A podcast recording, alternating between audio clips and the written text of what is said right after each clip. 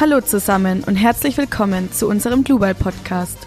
Der Podcast über Digitales und Innovatives aus dem Ingenieurbau. Wir sind Martina und Daniel und los geht's. Dann begrüße ich alle recht herzlich zu unserem Global Podcast. Herzlich willkommen heute mit einem ganz spannenden Thema. Und zwar, vielleicht kennt es auch jeder von euch, in der Arbeit versucht man sich halt immer etwas vorzunehmen. Man hat seine Projekte, man hat seine Aufgaben, man will diese auch abarbeiten an diesem Tag. Doch ständig kommen kleinere Ablenkungen hinzu.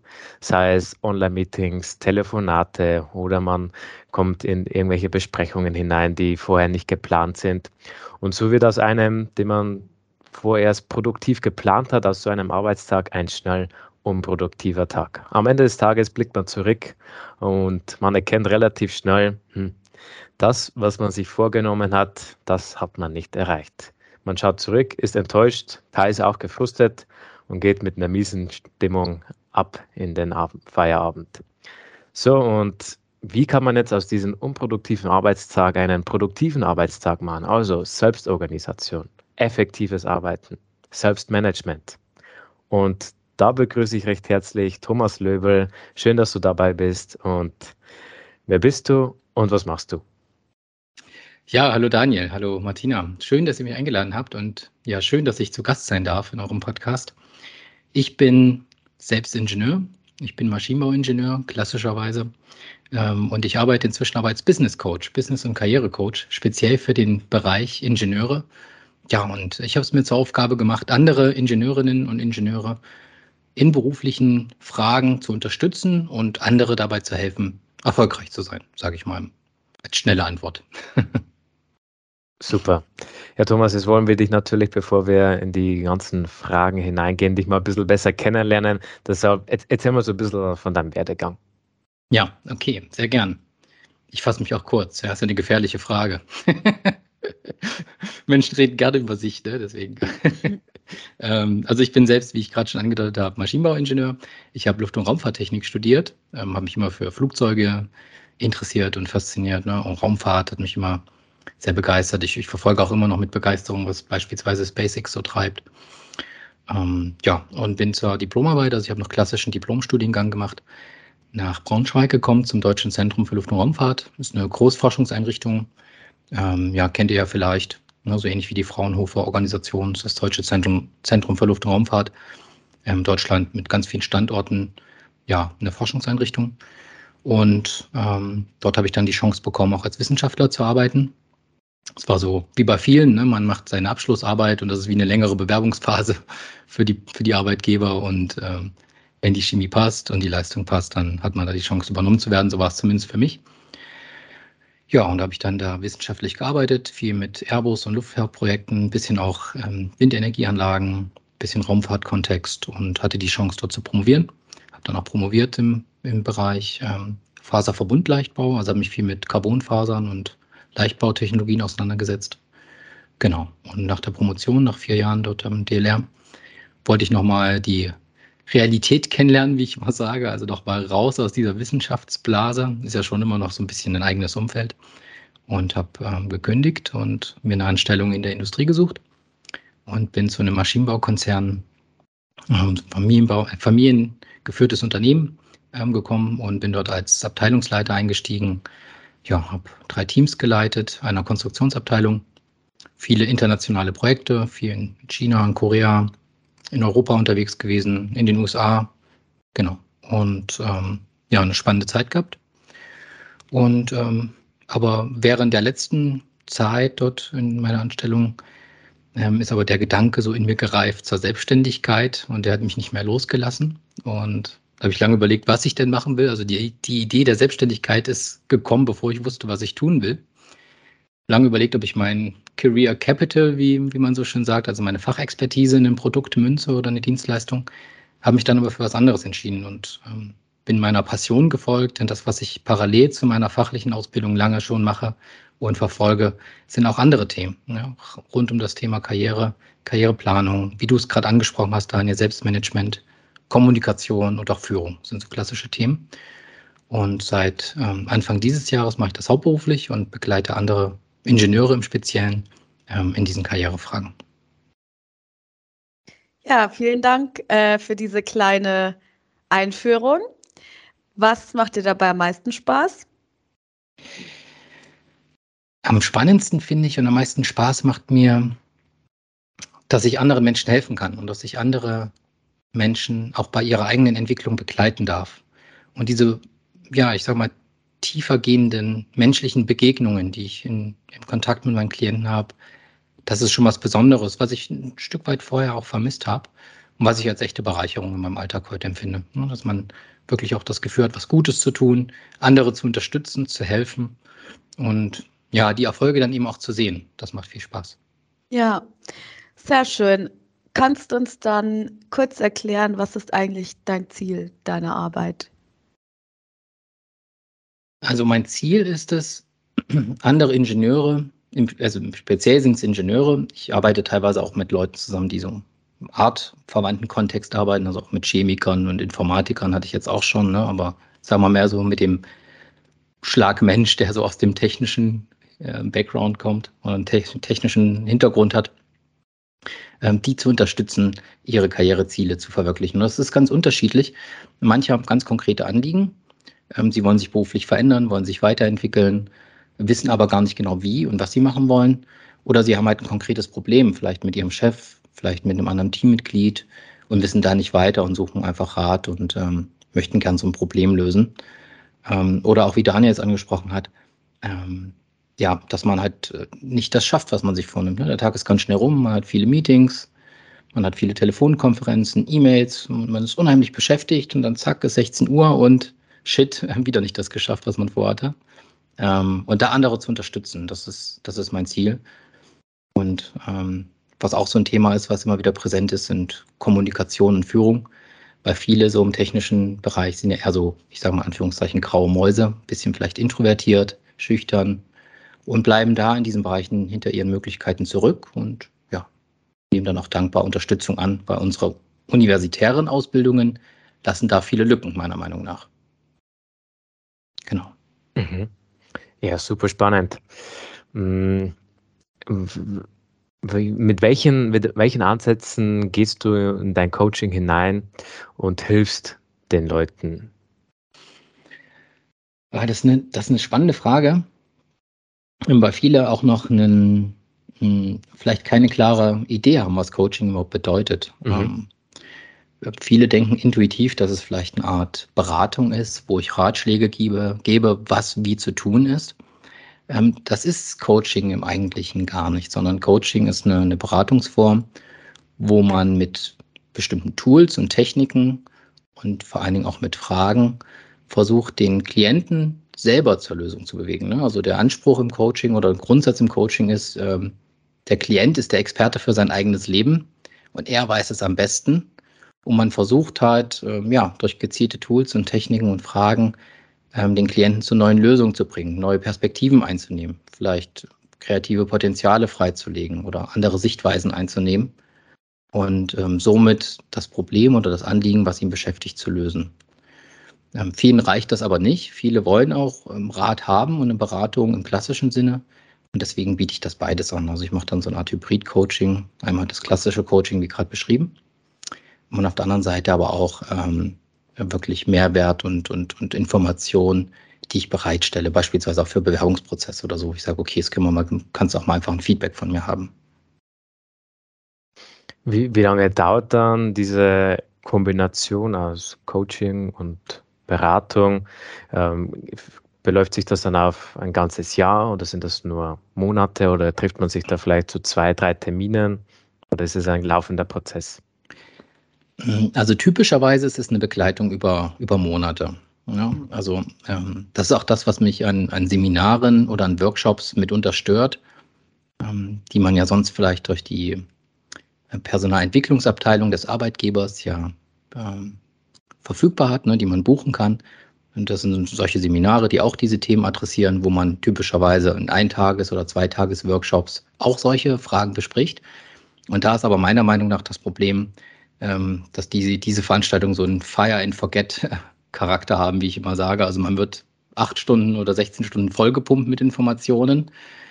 Und dann dauert es zwei Wochen und dann ist es halt äh, 14.20 Uhr am Donnerstagnachmittag und man hat dieses schwierige Gespräch mit seinem Chef oder man hat dieses Anliegen und dann weiß man doch nicht mehr, wie man, was man genau machen soll. Und die Folien liegen schon wieder zwei Wochen zurück oder es waren sehr abstrakte psychologische Modelle auf irgendeinem Flipchart und die Umsetzung im Alltag ist dann irgendwie doch nicht so einfach. Und je länger so eine Veranstaltung zurückliegt, umso weniger ist sie noch präsent. Und beim Coaching ist es halt ein Prozess, der typischerweise über Monate läuft. Ich sage mal mindestens so acht Wochen ähm, bis zum halben Jahr oder länger. Die Klienten verlängern auch regelmäßig dann nochmal. Und man kann dann eben das, das neu Erlernte oder die neuen Impulse in den Alltag nehmen, ausprobieren, wieder zurück ins Coaching tragen, ne, nochmal reflektieren, vielleicht nochmal nachjustieren und dann sich so mit der Zeit gemeinsam entwickeln. Ähm, und das sehe ich halt auch als entscheidenden Mehrwert, ne, dass man halt so eine Begleitung über, über einen längeren Zeitraum hat. Wenn es ganz gezielte Fragestellungen sind, sind es aber manchmal auch nur wirklich kleine Stundenpakete, dass Leute sagen, okay, ähm, hatte ich jetzt gerade den Fall, da wollte ein, ähm, ein Klient mal im Rollenspiel ein Bewerbungsgespräch durchführen und hat gesagt, okay, ähm, er kommt bei der Bewerbung immer bis zum Gespräch, aber dann nicht weiter und er weiß nicht, warum er abgelehnt wird. Ist ja auch so typisch, ne? Das finde ich auch sehr frustrierend in Bewerbungsprozessen. Man kriegt kein Feedback, man wird nur abgelehnt und keiner sagt einem eigentlich, woran es lag. Finde ich super frustrierend, ne? wenn man 20 Bewerbungen schickt und 20 Absagen kriegt und weiß halt nicht, woran es lag. Ähm, normalerweise versucht man sich ja zu verbessern, aber dazu braucht man Feedback. Und wenn das fehlt, dann ist es schwierig, besser zu werden. Mhm. Und dann ist das halt ein Mehrwert. Ne? Und da haben wir zum Beispiel in einem kleinen Stundenpaket dann einfach mal zwei, drei Stunden zusammen so ein Rollenspiel gemacht. Okay. Wäre es da für den Bewerber sinnvoll, nach der Ablehnung vielleicht auch nochmal eine E-Mail zu schreiben, um nach dem Grund zu fragen, warum er abgelehnt worden ist? Ja, auf jeden Fall. Also das, ähm, das würde ich immer empfehlen. Ne? Versuchen hinterherzugehen, proaktiv zu sein, nochmal nachzufragen. Ähm, die, man sollte jedoch nicht enttäuscht sein, wenn nichts kommt. Also es hängt natürlich von der Kultur der Firma ab, bei der man sich bewirbt. Teilweise erreichen die auch ähm, sehr, sehr viele Bewerbungen. Ne? Da gehen dann 100 Bewerbungen auf die Stelle ein oder so, kann, kann zumindest, zumindest der Fall sein. Und oftmals haben die HR-Abteilungen dann gar nicht die Zeit, dann dezidiert Feedback zu geben. Aber man sollte es auf jeden Fall versuchen. Wer nicht fragt, der kriegt auf jeden Fall keine Antwort. Und sind deine Coachings dann immer nur alleine oder gibt es auch so Gruppencoachings? Ähm, das ist eine spannende Frage. Also bis jetzt habe ich das immer als Einzelcoaching gemacht, weil die Fragen äh, und die Anliegen, die wir besprechen, schon persönlichen Charakter haben. Ne? Das sind teilweise intime Dinge. Ähm, wir beschäftigen uns auch mit Ängsten und Sorgen und Unsicherheiten. Und deswegen ist so ein Coaching-Gespräch ein geschützter Raum, in dem man sich auch offen, ja, und sagen wir, ohne, ohne Zwänge und Tabus austauschen darf. Ich möchte jetzt aber ähm, ja auch mit dem Wachstum meiner Community auch zukünftig Gruppensessions anbieten, damit auch ein Austausch untereinander möglich ist. Weil teilweise haben Klienten doch ganz ähnliche Anliegen, aber einen ganz unterschiedlichen Background. Und da kann es spannend sein, wenn die sich untereinander auch austauschen. Also wird es das demnächst bei mir geben. Schön. Kann, kannst du das vielleicht zusammenfassen, was vielleicht die häufigsten Gründe sind deiner Klienten, mhm.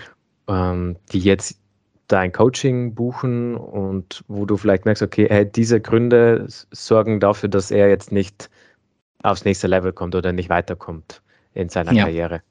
Ja, also das, das, war auch so ein Lernprozess ähm, und finde ich auch ganz spannend, das so zu beobachten. Das hätte ich auch am Anfang gar nicht so eingeschätzt. Aber was das häufigste Anliegen ist, äh, was ich bisher begleiten durfte, ist tatsächlich erstmal so eine grundsätzliche Orientierung der Karriere dass Leute merken, sie sind unzufrieden mit ihrem Job, haben nicht mehr so wirklich Spaß bei der Arbeit, merken aber vielleicht auch, da steckt noch mehr in ihnen, da müsste eigentlich noch mehr gehen. Und sie wissen aber nicht, was sie eigentlich machen wollen, was sie richtig gut können und was ihnen Spaß macht. Ne? Sie wollen sich verändern, sind sich aber unsicher, in welche Richtung.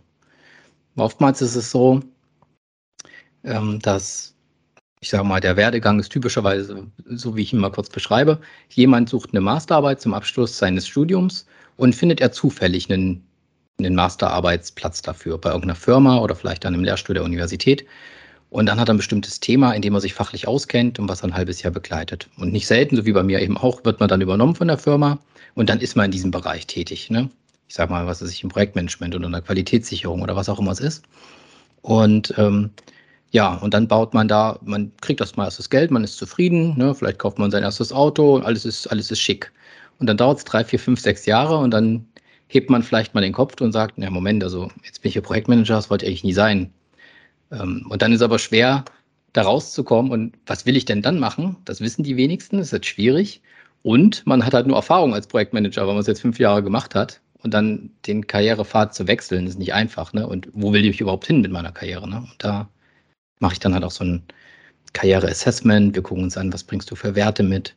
Was bringst du für Stärken mit? Was macht dir denn wirklich Spaß? Ähm, was kannst du besser als andere, um sich dann so diesem Thema zu nähern? Ne? Und das geht halt zu zweit viel einfacher als alleine so im eigenen Saft.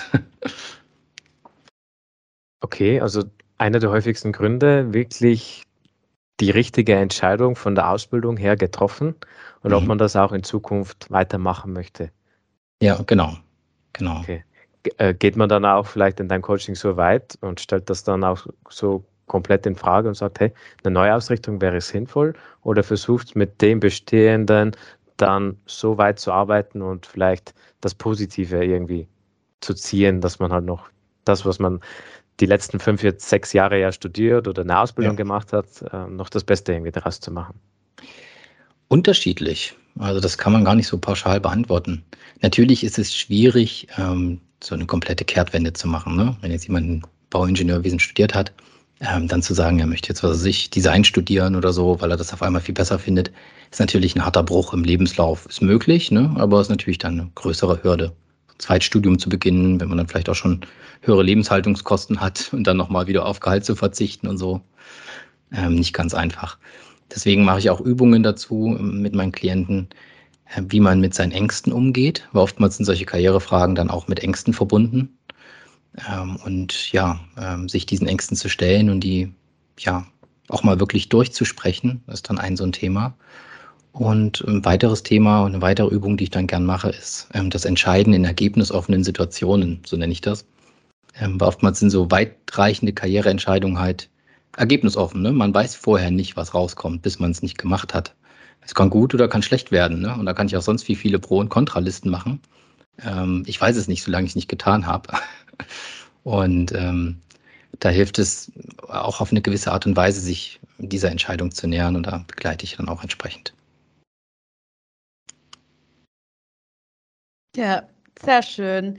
Ähm, und würdest du sagen, dass du da immer auf Erfolge triffst? Also äh, kriegst du positives Feedback? Also die Klienten, die ich bisher begleiten durfte, die haben mir immer positives Feedback gegeben, ja. Natürlich ähm, ist nicht das, das Leben eines jeden Einzelnen immer nur eine Erfolgsstory. Natürlich gibt es Rückschläge, es gibt Fehlentscheidungen. Ähm, ja, es gibt Misserfolge, die gehören dazu. Ne? Also ich möchte jetzt nicht sagen, ähm, wer mit mir zusammenarbeitet, kriegt den Erfolg garantiert. Das wäre wär unseriös. das kann ich nicht machen, nein. Ähm, aber zumindest empfinden die Klienten, die ich bisher begleiten durfte, den Austausch und die Zusammenarbeit auf jeden Fall als Bereicherung und als Mehrwert. Du, du hast ja schon gesagt, du versuchst ja auch mit den Ängsten deiner Klienten umzugehen. Mhm. Jetzt kann es ja auch häufig sein, dass man da auch sehr offen über seine Ängste, Emotionen spricht. Und ich kann mir gut vorstellen, okay, dass es auch sehr emotional werden kann. Ja. Wie, wie, wie, wie hilfst du den Leuten? Oder sagen wir mal, wie, wie, wie kann man denn auch mit negativen Gefühlen, wie zum Beispiel auch Tränen, Trauer oder so, möglichst gut umgehen? Weil ich denke, das ist eine der schwierigsten Formen, auch mit Leuten da entsprechend gut umzugehen.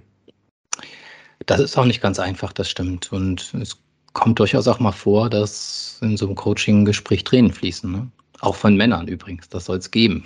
so, ähm, weil ähm, man kann sonst wie rational oder, oder analytisch sein als Ingenieur, als Bauingenieur oder als sonstiger Ingenieur.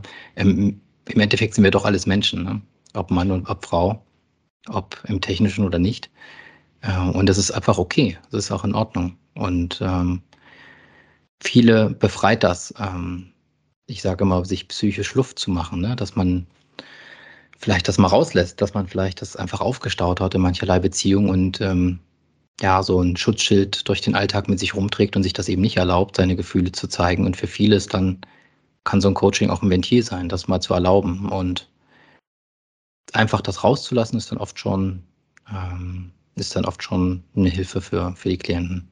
Trotzdem bleibt es ähm, schwierig. Ähm, jetzt im Arbeitskontext ist der Umgang mit Gefühlen nicht immer leicht. Ja? Also gerade so im Büro und im Business-Kontext werden Gefühle ja gerne mal beiseite geschoben. Ähm, ja, das stimmt schon. Und ja, wie sollten dann solche Gefühle am Arbeitsplatz eigentlich angesprochen werden?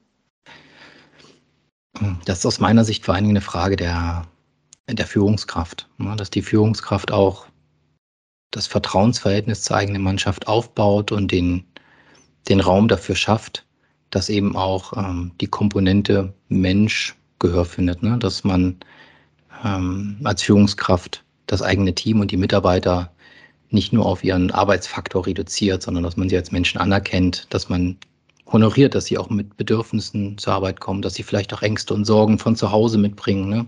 dass sie in der jeweiligen Lebenssituation, hat jeder sein Päckchen zu tragen.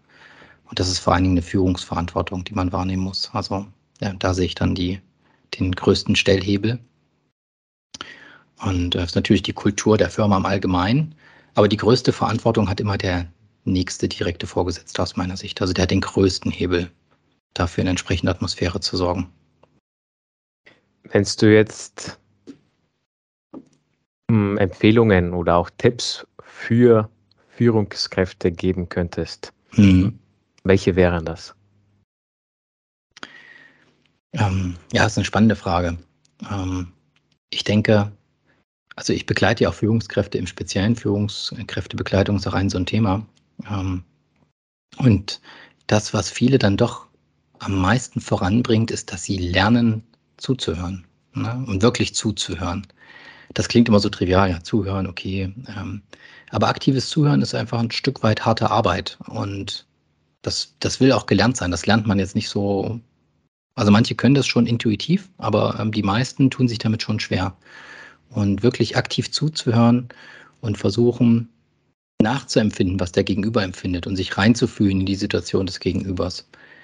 Ähm, das ist, denke ich, eine Art der Wertschätzung und Anerkennung, ähm, die sehr viel bringt für die eigenen Mitarbeiter. Also aktives Zuhören, richtig zuhören.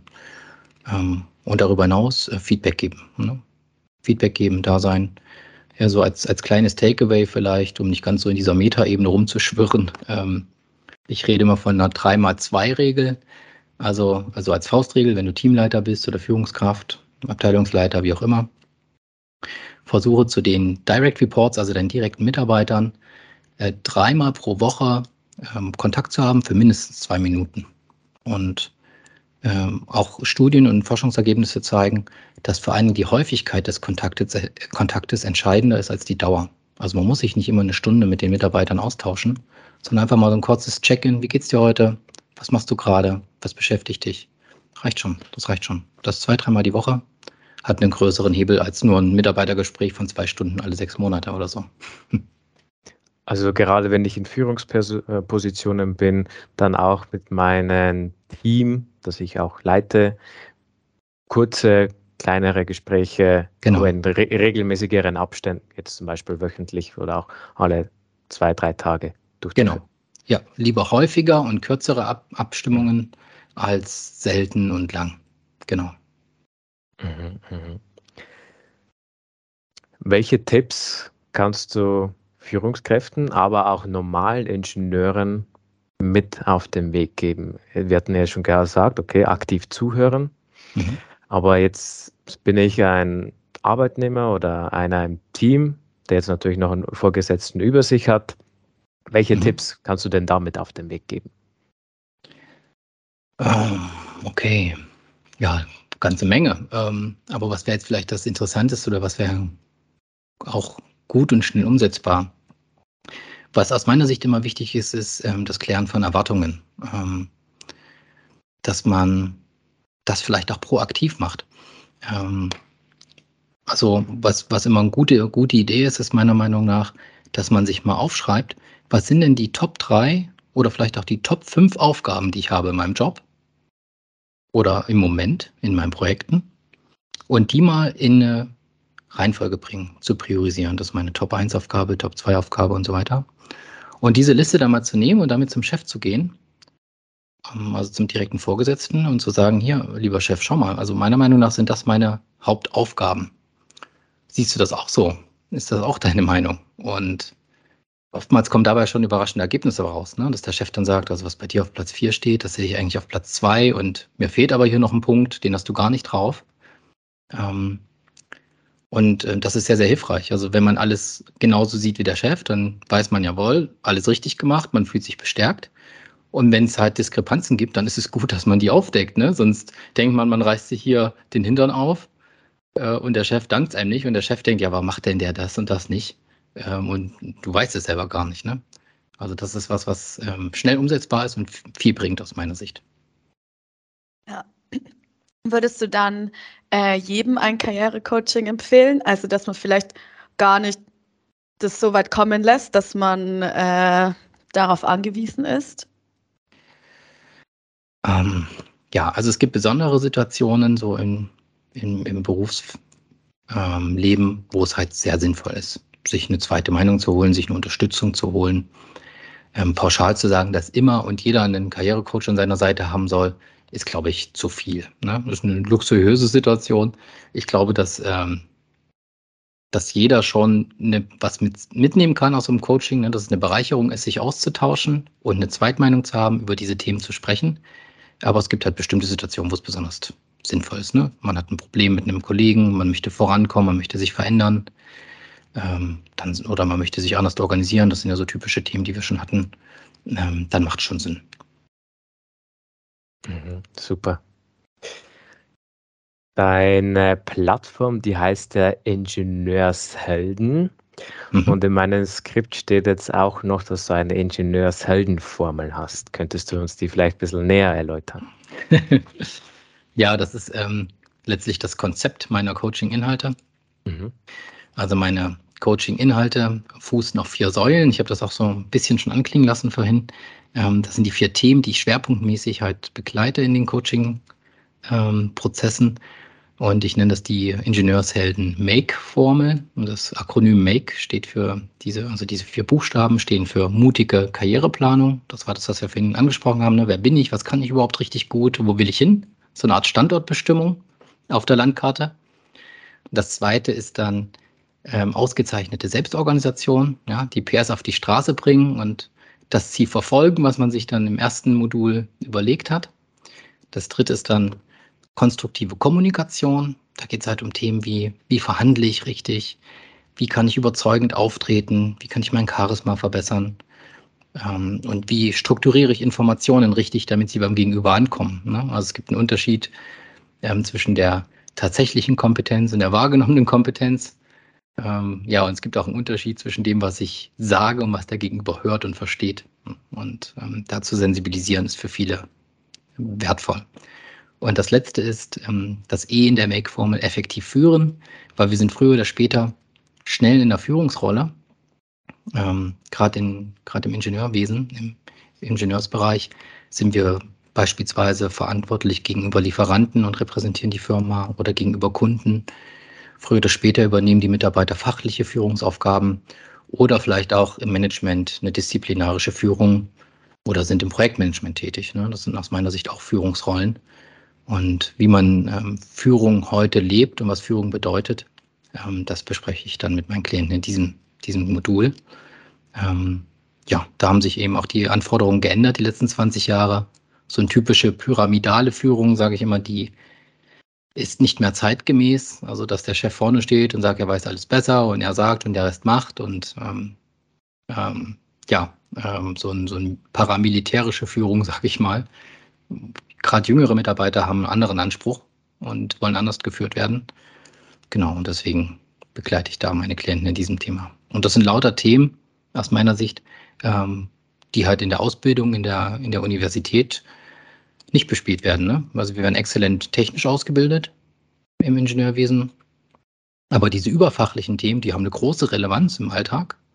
Aber jeder wurschtelt sich da selber so durch. Ne? Und der eine kriegt das hin, der andere nicht so. Und der eine lernt vielleicht was mit 40 aus und der andere lernt es nie. und ich glaube, viele bleiben da hinter ihren Potenzialen zurück. Und deswegen ist das so meine Mission und mein Anspruch, diese Lücke zu füllen und da zu unterstützen. Ja, jetzt hilfst ja du anderen Leuten und versuchst natürlich das, was du an Know-how weißt, weiterzugeben. Wenn wir jetzt den Spieß ein bisschen umdrehen würden und wir dich jetzt fragen, okay, was hast du jetzt in der Zeit als Coach, als Karrierecoach gelernt? Welches sind deine Key Learnings aus deiner Arbeit als Business Coach? Also ähm, muss ich vielleicht ein bisschen zweiteilen. Zum einen ist es die Selbstständigkeit als solche. Ähm, die hat un unglaublich viel Learnings mitbringen, weil ich ähm, als Solo-Entrepreneur ja die ganze Palette des Unternehmertums bespielen darf ähm, und dann natürlich auch mich in verschiedensten Bereichen weiterentwickelt habe, ne? sei es Steuern und Buchhaltung, Akquise, Vertrieb, Marketing. Ähm, das, ich muss mich auch selbst sehr gut organisieren. Ähm, und ja, gerade weil ich alleine unterwegs bin, also ich arbeite jetzt mit einer Assistenz zusammen seit kurzem oder bin da gerade im Aufbau, um mich ein bisschen von diesen Backoffice-Aufgaben wieder zu befreien. Aber ähm, das ist natürlich ein Learning, ne, dass ich da diese ganzen, ganzen Skills mir angeeignet habe und aneignen musste, zwangsweise. Ähm, so aus der fachlichen Zusammenarbeit mit meinen Klienten habe ich ganz inspirierende Einblicke so in die unterschiedlichen Laufbahnen. Das finde ich halt sehr inspirierend und sehr, ähm, ja, verändert auch mein Weltbild. Ne? Ich arbeite mit Leuten aus, aus großen Konzernen zusammen, ne? von Bosch, MAN, ähm, BMW, mit solchen Leuten, ähm, aber teilweise auch mit Geschäftsführern aus dem Mittelstand, aus kleineren Betrieben oder aus dem wissenschaftlichen Umfeld mit Wissenschaftlern von Universitäten. Und alle haben eine ganz unterschiedliche Historie, so von ihrem Werdegang. Ähm, ja, und bringen ihre eigene Story mit, aber haben teilweise ganz ähnliche Anliegen und das finde ich einfach bereichernd, ja, das zu lernen und ähm, auch, auch das hat mich nochmal bestätigt, sage ich mal, in diesem Schulbuchwissen, äh, wo man vom, gern vom Konstruktivismus redet. Und ähm, in diesem Sinne sagt man ja, ähm, dass es keine objektive Wahrheit gibt, sondern dass jeder seine Welt sich durch die Brille seiner Erfahrungen aufbaut. Und das kann ich nur bestätigen. Also jeder ähm, ja, bringt sozusagen seine, seine Erfahrungen mit rein, bringt seine Persönlichkeit mit rein und man kann die gleichen Sachverhalte ganz unterschiedlich interpretieren und ähm, das finde ich bereichernd und spannend zu erleben. Und was würdest du dann jungen Berufsanfänger, Berufsanfängern und Berufsanfängerinnen für die Zukunft raten?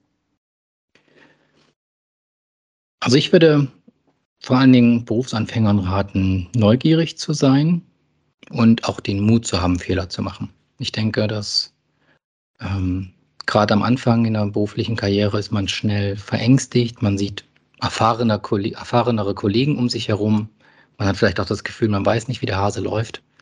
Ähm, und um hier schnell Fortschritte zu machen, schnell voranzukommen und dazu zu lernen, darf man ruhig mutig sein. Ja? Man darf Dinge ausprobieren, man darf Fragen stellen, ähm, manchmal ist es so, dass man sich nicht traut, etwas zu fragen und dann, weiß ich nicht, macht man ein Vierteljahr etwas falsch oder nicht so gut, wie man es könnte, weil man sich nicht getraut hat, mal zu fragen, wie es geht oder so. Ähm, also sei mutig, Fragen zu stellen, sei mutig, Fehler zu machen, sei proaktiv. Ähm, und ähm, ja, in diesem Sinne, Fehler ist quasi ein, ein essentieller Baustein auf dem Weg zum Erfolg und nicht unbedingt das Gegenteil vom Erfolg. Mal angenommen, du hättest jetzt einen Wunsch frei und du könntest jetzt, sei es jetzt in deinem Beruf oder sei es Deutschland allgemein oder allgemein die Maschinenbaubranche, Ingenieurwesen, könntest du dort jetzt was durch diesen Wunsch was ändern oder bewegen? Was wäre das und warum? Oh, das ist eine spannende Frage. Wenn ich etwas ändern könnte im Ingenieurwesen, Ja, also ich jetzt auch durch meine Erfahrung mit Klienten ist es vor allen Dingen, dass man dem Faktor Mensch noch mehr Raum gibt. Ne? Gerade so im technischen Berufen werden wir schnell sehr analytisch und rational reduziert auf unsere Arbeitskraft. Ähm, und ich glaube, da bleibt die Menschlichkeit auf der Strecke.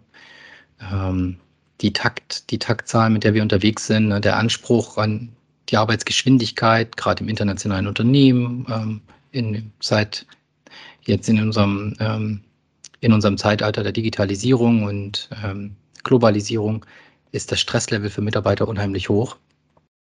Und ähm, Dinge wie Burnout nehmen zu und psychische Belastung nehmen zu. und entsprechend den Faktor Mensch mehr zu honorieren und mehr Gewicht zu geben, so im Arbeitsalltag, wäre, glaube ich, was, was ich mir wünschen würde. Ja, voll schön. Und was würdest du äh, Leuten raten, die sagen, das haben wir schon immer so gemacht, deshalb äh, machen wir jetzt auch so weiter, weil es hat eigentlich immer recht gut funktioniert? Ja, das ist halt schade. Ne? Also man kennt das, das ist ja ein typischer Spruch, ne? fast schon klischeehaft, ne? haben wir immer schon so gemacht und ähm, das sind so typische Totschlagargumente.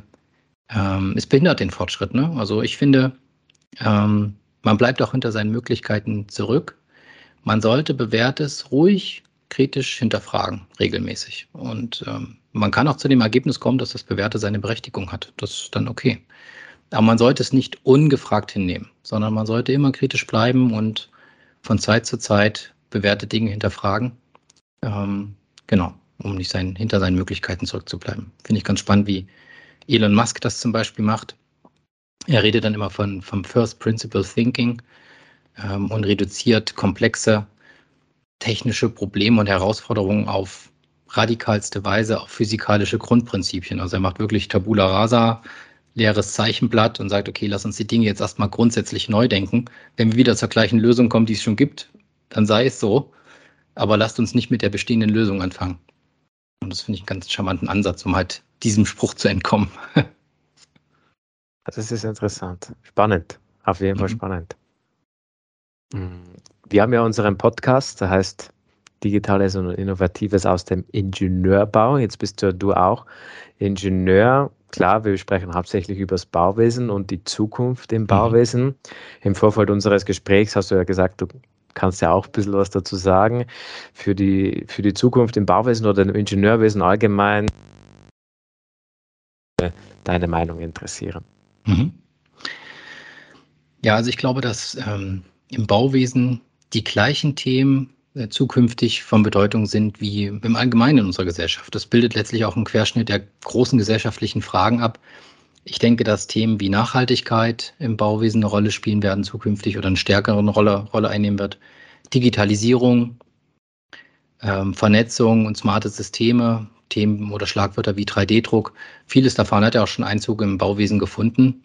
Ähm, und ich glaube, dass diese, ja, diese Themen auch ähm, zukünftig im Bauwesen dominierend, dominierend sein werden und auch das Bauwesen stärker bestimmen werden. Ne? Da kennt ihr euch jetzt natürlich besser aus, sage ich mal. Ich bin da ja mit der fachfremden Brille jetzt ähm, beim Draufschauen. Aber ich finde das spannend. Ne? Ähm, zum Beispiel auch die, die Herstellung von Zement oder von Stahl. Also Zement jetzt als, als wichtige Komponente im Beton ähm, ist ja auch ein CO2-Treiber sozusagen, ne? Ähm, jetzt im Herstellprozess. Jetzt nicht unbedingt nur von der Energie, vom Energieverbrauch, ähm, so, um die Temperaturen zu erreichen, sondern einfach als, als ähm, chemisches Abbau oder als chemisches Endprodukt sozusagen. Ne? Und da innovative Lösungen zu finden, ist, denke ich, auch so eine, eine Schlüsselfrage, um beispielsweise auch unser, ähm, dem Klimawandel zu begegnen. Und da muss auch das Bauwesen seinen Beitrag leisten, beispielsweise im Bereich Zement, meiner Meinung nach. Richtig schön. Das ist ein schöner Ansatz. Und das ist natürlich sehr interessant, auch mal jemandem diese Frage zu stellen, der eben sich eigentlich nicht äh, so gut im Bauwissen auskennt. Und ja, da du ja eigentlich nicht vom Fach bist, wollen wir dich aber trotzdem fragen, was ist eigentlich dein Lieblingsbauwerk? Weil das ist ja bestimmt auch eins, oder? Ich habe drüber nachgedacht. Und so richtig sicher bin ich mir gar nicht. Ne? Also ich, ich wohne ja in Braunschweig und wir haben hier ähm, im sogenannten Magni-Viertel, das ist ähm, so ein Altstadtviertel in der Braunschweiger Innenstadt, äh, ein mittelalterliches Fachwerkviertel. Und das wurde recht gut erhalten. Also das ist im Zweiten Weltkrieg nicht, äh, nicht Bränden oder Bomben zum Opfer gefallen. Und da gibt es ein Gebäude, was ich immer super finde, wenn ich vorbeilaufe. Das ist wirklich so ein altes Fachwerkhaus. Also ich ist jetzt kein berühmtes Bauwerk, sorry, kann ich euch jetzt wirklich, aber ich möchte es euch kurz beschreiben. Also es ist wirklich so ein altes Fachwerkhaus aus dem äh, ich denke aus dem 15. Jahrhundert oder so, also ziemlich alt. Da steht auf Latein auch die in der, als Inschrift ähm, das, das, das Baujahr drauf, aber ich habe es nicht, ähm, nicht präsent. Ich glaube aber, es war im 15. Jahrhundert. Und ich finde einfach faszinierend, wie dieses Bauwerk oder dieses Haus gearbeitet hat über die Jahrhunderte, ne? wie, wie schief und krumm ähm, dass äh, das Fachwerk dann teilweise dasteht, wie klein auch die Fensterfluchten sind und die, die Türhöhen zum Teil. Ähm, und wie krumm und schief die Räume vermutlich auch von innen sind. Ich habe es jetzt nicht ausgemessen, aber man sieht deutlich, wie diese, diese alte Bausubstanz gearbeitet hat und trotzdem noch ähm, robust und stabil ist. Also das finde ich faszinierend und das, da musste ich dran denken, als ich, als ich deine Frage gehört habe. Und ansonsten war ich mal äh, mit meiner Frau in Rom und ich war sehr angetan vom Petersdom. Das ne, ist natürlich jetzt vielleicht ein bisschen klischeehaft, aber das ist so ein Bauwerk, was mich nachhaltig beeindruckt hat, einfach aufgrund der schieren Größe und ja, der, sagen wir mal, der extravaganten ähm, Gestaltung. Ne? Ja, zählt trotzdem. Okay, danke. super. Ja, Thomas, super. Vielen lieben Dank. Eine super Folge. Also ich habe mir auch einige Notizen aufgeschrieben, die ich dann natürlich auch äh, bei mir selber versuche äh, umzusetzen. Also auch mhm. diese Tipps, die du mir da auf den, also die du uns da auf den Weg gegeben hast. Super, vielen lieben Dank. Schön, dass du da warst. Und an andere Hörer, wir freuen uns natürlich auch, wenn ihr beim nächsten Mal wieder einschaltet. Und insofern wünschen wir euch natürlich eine gute Zeit und bedanken uns auch bei dir, Thomas, dass du bei uns in der Folge warst. Danke. Daniel, Daniel, Martina, vielen lieben Dank, dass ich da sein durfte. Hat mir viel Spaß gemacht und ja, vielleicht hören wir uns mal wieder. Super. Also macht es gut. Tschüss.